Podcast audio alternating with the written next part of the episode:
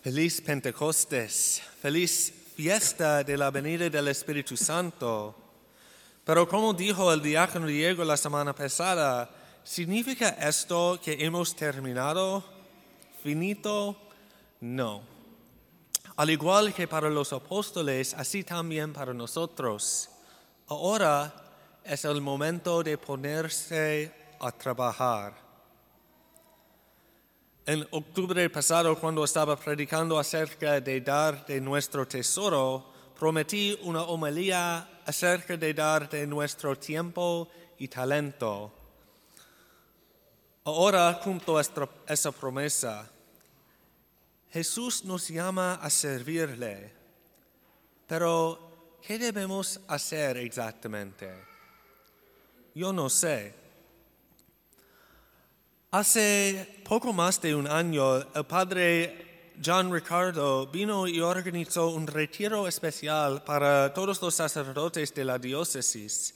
Entre otras cosas, habló sobre cómo un equipo de construcción en su campus trabajó en el edificio por un tiempo y luego entró en su trailer por un momento y luego salió y trabajó de nuevo, luego regresó al trailer y retorcer y volver.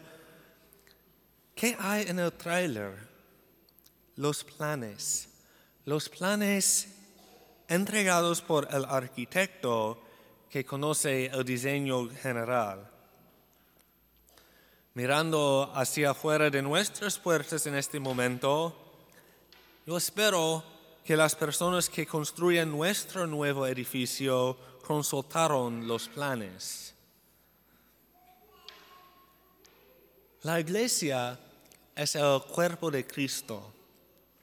Somos la iglesia, pero ¿pueden imaginar si tratamos de construir la iglesia sin consultar al arquitecto divino? Sería un desastre. Jesús es el arquitecto divino, es su proyecto en el que estamos trabajando. Son sus planes los que debemos seguir. No se trata de lo que queremos construir, se trata completamente de lo que Jesús quiere construir. Repito, no se trata de lo que queremos construir, se trata completamente con qué Jesús quiere construir. Somos sus manos, pies y ojos, pero Él es el arquitecto. Y como dijo el diácono Diego la semana pasada, Jesús confió su misión a la iglesia, es decir, a ustedes y a mí, pero no nos dejó solos él continúa mostrarnos qué es lo que quiere que construyamos. Jesús envió el Espíritu Santo sobre nosotros, diciendo que les enseñará todas las cosas y les recordará todo cuanto yo les he dicho. Para los apóstoles en el primer Pentecostés lo que más necesitaban era predicar el Evangelio en idiomas que no conocían, y así los enseñó el Espíritu Santo. La manifestación más obvia del Espíritu Santo en ese momento fue hablar en idiomas extranjeros. Los dones que nosotros necesitamos del Espíritu Santo hoy no son exactamente los mismos que entonces, pero Jesús sigue dar el Espíritu Santo. Dijo que nos dará otro paráclito para que esté siempre con nosotros, el Espíritu de la verdad. El Espíritu Santo siempre está con nosotros, siempre, dándonos los dones que necesitamos para construir lo que Jesús elige construir. Y San Pablo nos dice, hay diferentes dones, pero el Espíritu es el mismo. Hay diferentes servicios, pero el Señor es el mismo. Hay diferentes actividades, pero Dios que hace todo en todos es el mismo. El Espíritu Santo da diferentes dones a diferentes personas, pero todos nuestros dones están destinados a ser parte de un gran plan. ¿Y alguno de nosotros conoce ese plan?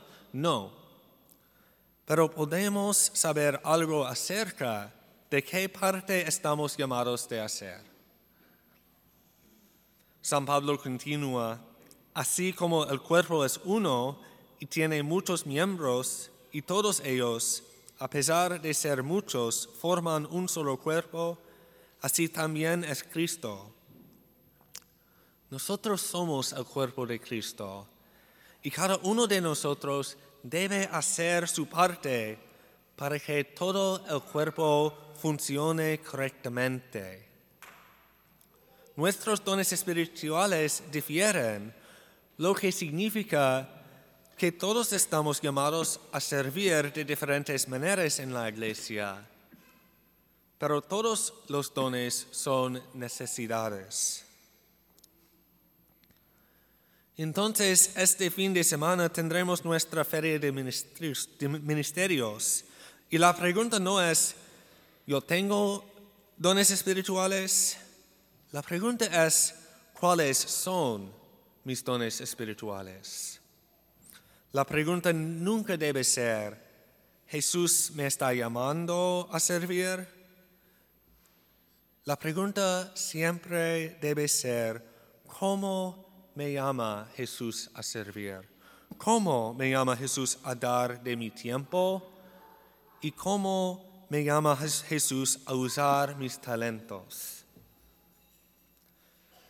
Mi esperanza para hoy es que nos dará a cada uno de nosotros la oportunidad de discernir cómo Jesús está llamándonos a servirle.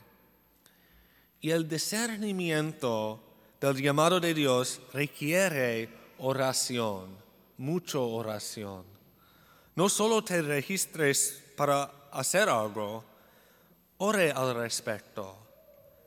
Y repetiré lo que dije antes, Jesús es el arquitecto.